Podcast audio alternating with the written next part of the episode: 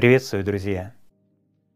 Сегодня мы с вами поговорим об основах того, что человек называет страхом, страданием или негативными эмоциями, то есть о тех психологических феноменах, которые в постковидный период только обострились в человеческом сообществе, и это несмотря на огромное количество практических инструментов конвейерной психотерапии.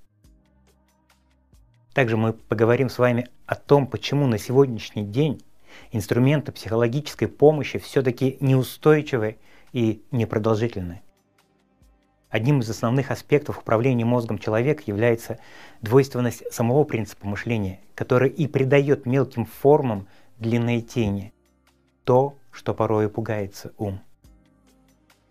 В мире символических принципов и голографической морали необходимо не столько решать вопросы психологических проблем, сколько научиться обнажать их чтобы компенсировать слепые зоны неведения того, как в человеке формируется субъективная реальность. Об этом в нашей сегодняшней передаче «Просвет».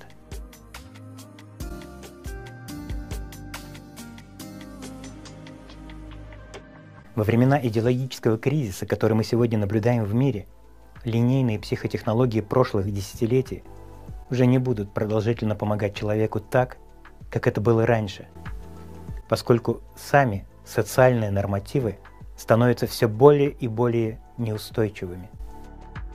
Человека с каждым разом все сложнее и сложнее становится запихнуть в нормы социального поведения.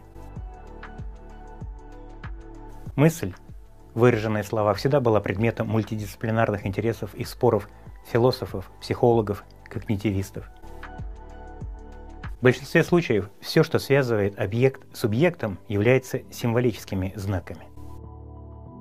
Праведность или справедливость, моральные и этические нормы конформизма основываются на этих механизмах и сводятся к правилам социокультурной среды, которая инструктивно впечатывает человека нормативы поведения посредством воспитания и образования.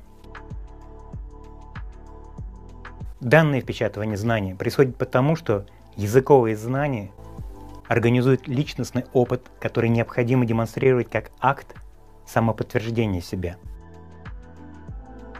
Подобная потребность в статусе обусловлена бессознательными процессами самой психики, формирования прогноза, благодаря которым человек был способен выживать. Теперь этот мощный биологический инстинкт выживания заложенный в геноме человека посредством миллиона лет эволюции, направлен своей слепой инерцией на социальные формы поведения. Человек, транслируя подобное восприятие информации и усиливая ее через призму инструментов конкуренции, создает в себе потребительский невроз, прорастающий как сорняк из желания иметь, а не быть. Отсюда и берут свое начало такие неврозы существования, как синдром хронической неудовлетворенности, синдром приобретенной беспомощности, синдром усталости. Также в этом проявляется и множество когнитивных ошибок, связанные с принятием решений, с памятью, с ошибкой атрибуции. К слову, о когнитивных ошибках мы подробнее с вами поговорим отдельно в наших последующих встречах. Поэтому подписывайтесь на наш канал, чтобы не пропустить эту передачу. Двойственность самого принципа мышления посредством многомерных ассоциативных структур головного мозга не столько влияет на поведение человека, сколько ее формирует. Нельзя смешивать причину со следствием. Осознать существенную разницу в этих морфологических принципах психики является важным качеством любого профессионала, оказывающего психологическую помощь человеку. Поскольку подобное видение способно обнаружить между фундаментальной и практической психологией бездну, наполненную огромным количеством психотехнологий с металлическим привкусом конфликтов и взаимоисключающих векторов восприятия на фоне древнего и неискоренимого инстинкта выживания. В меру каузального причинностного мышления человек сегодняшнего дня пытается выжить в информационном мире в смысловых, то есть в семиотических значениях, а не на зоопопуляционном уровне. Вопрос семиотических проблем был поставлен еще Платоном, который в своем диалоге Кратил обратил внимание на проблему отношений имени, значения и символа. Альфред Карбжинский, американский исследователь польского происхождения, создал методологическое учение «Общая семантика».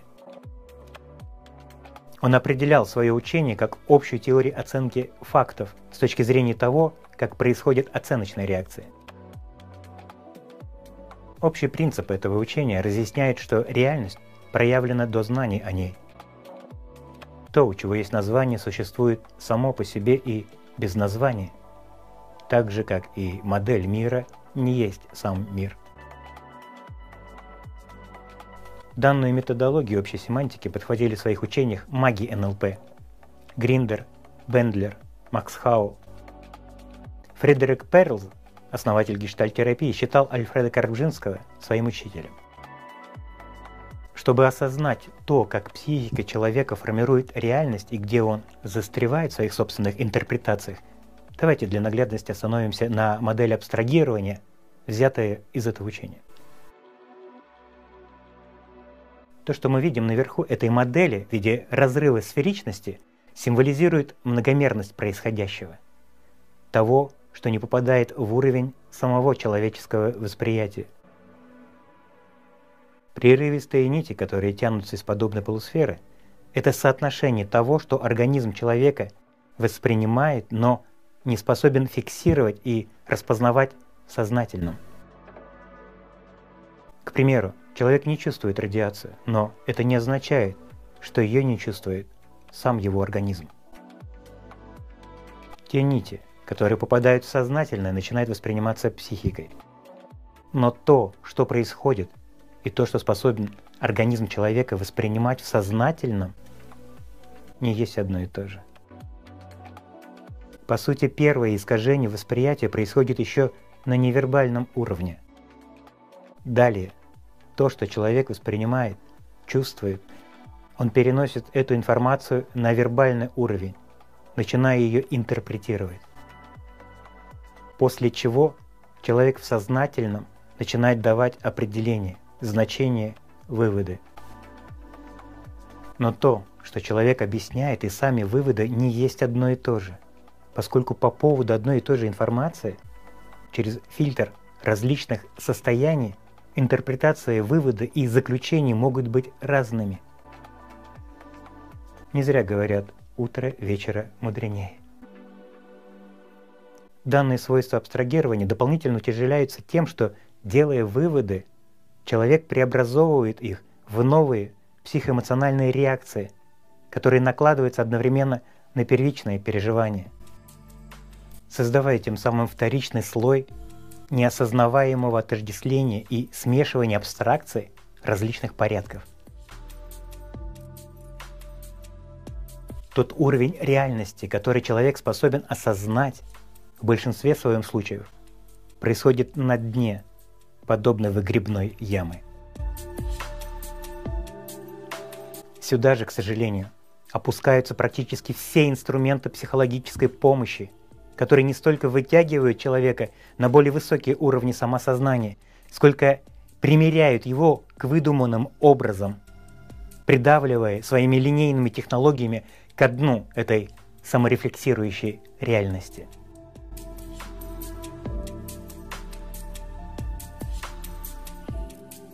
Подобный человек не просто путает объект с его словесным описанием, описание с названием, название с классом, но и дополнительно убеждает себя психоэмоциональной реакции на выводы, верности выбранного решения, зацикливаясь тем самым в своих собственных утверждениях.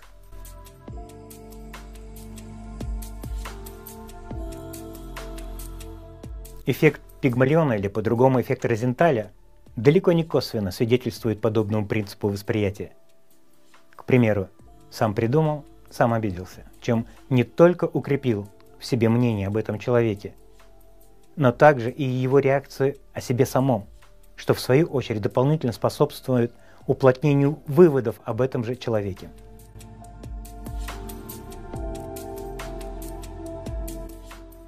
Структура языка определяет мышление и влияет на способ восприятия происходящего и реакции на выводы и заключения. Но слово, и тем более смысловые символы, практически никогда не помогают описать опыт структурно, подобной действительности. Даже вопрос свободы воли, будораживающий человека на протяжении тысячелетий, проявляется лишь только в том, на что направлено его обусловленное смыслами внимание. При всем том, что человек не знает, кто и что управляет этим вниманием. Смысловые символы – это явление нормативно-социального поведения, основанное на базовой потребности человека найти свое место внутри социальных коммуникаций, причем путем адаптации к сложившимся вокруг него условиям. По сути, человеку необходимы идеи, убеждения, смыслы, позволяющие не столько даже найти свое место в жизни, сколько наполнить этим символизмом самого себя, чтобы отрефлексировать свое восприятие в тех же самых выстроенных обществом системах ценностей.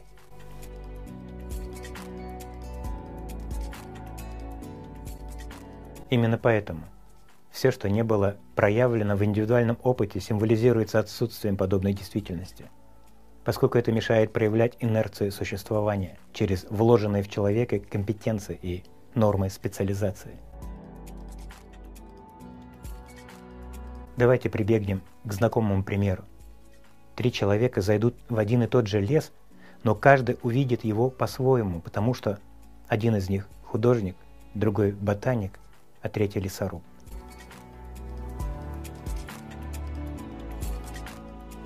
Символ по определению это равновесие между формой и содержанием.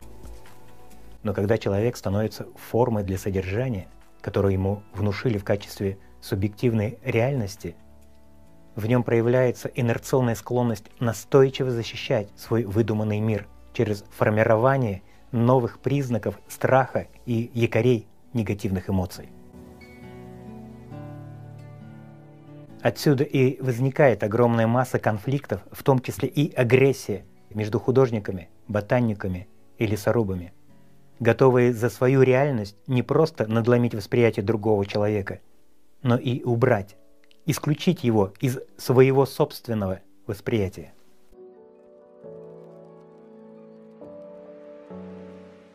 Стремление человека к символизму происходит потому, что это позволяло ему на биологическом уровне выживания – быстро определять, кто перед ним, свой или чужой, чтобы посредством рефлексов создать последующую реакцию на эти значения – дерись или убеги.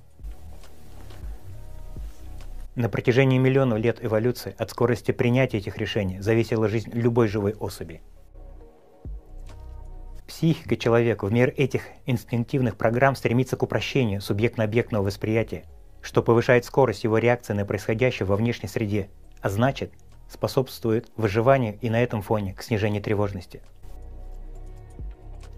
Когда человек хочет быть успокоенным, он патологически стремится выработать в себе подобный условный рефлекс, будь то социальный или духовный символ, стремясь к когнитивной лоботомии. В этом и проявляется адаптивное значение духовности, приобретающей религиозный статус – через желание человека быть утешенным и успокоенным.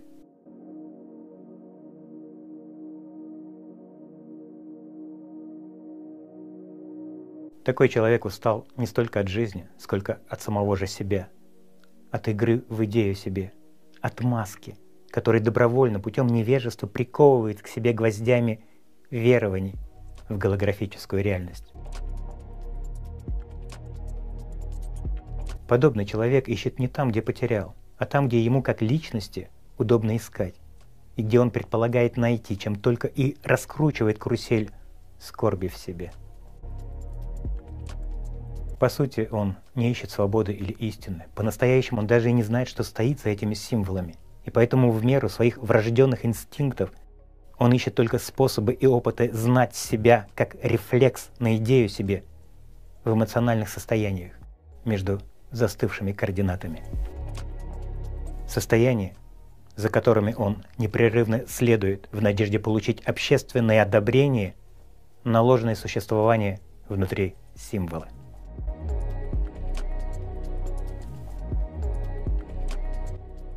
Любимые занятия человека, застрявшего в символе, непрерывно мастурбировать над собой уже созданным виртуальным миром и периодически смущаться от этого. Но подобное стремление никогда не являлось для человека инструментом самотрансцендирующего познания, который требует к себе труда души, метафизического распятия того, кем человек считает себя, того, кем он якобы знает себя – живое познание начинается с самого познающего, с осознания того, как он сам себя формирует как личность. И то, что порой распознается как страдание, указывает на подобную неправду себя, на фальши себя. Декодируя тем самым неживые образы и маски и снижая от момента к моменту энергетическую напряженность верований в них.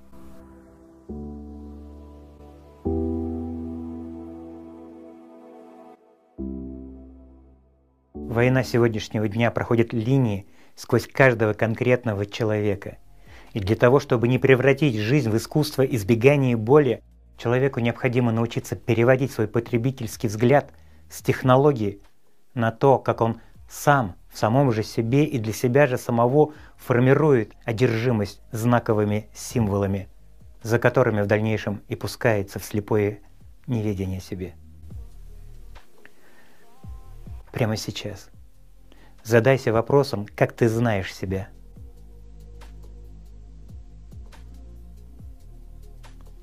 Переведи внимание на само осознание этого вопроса и поиск ответа на него. И почувствуй, как вопрошающий теряется в этом непосредственном и прямом восприятии себя без объяснения и знания о себе. Распознай таинство происходящего как безмолвие прямого и непосредственного переживания себя, себя как ответа где нет объясняющего тебя рассказчика. Настоящий себя проявляется не в борьбе с тенями, не в работе с психотехнологиями, а в возможности осознать, что до любой игры с образами и масками ты, как данность самого присутствия, уже есть, целостно и неделимо. В следующих передачах мы подробнее остановимся с вами на вопросе того, что значит интуиция и дивергентное творческое мышление, из которого человек способен проявляться спонтанно импровизируя, танцуя и играя в мире правил и норм, и при этом не застывая в них и не прячась за собой уже выдуманными образами. А сейчас, друзья, Спасибо вам за внимание, за вашу проницательность. Подписывайтесь на наш канал, озвучивайте темы, которые вы хотели бы обсудить. Оставляйте свои отзывы и пожелания в комментариях. До следующих встреч.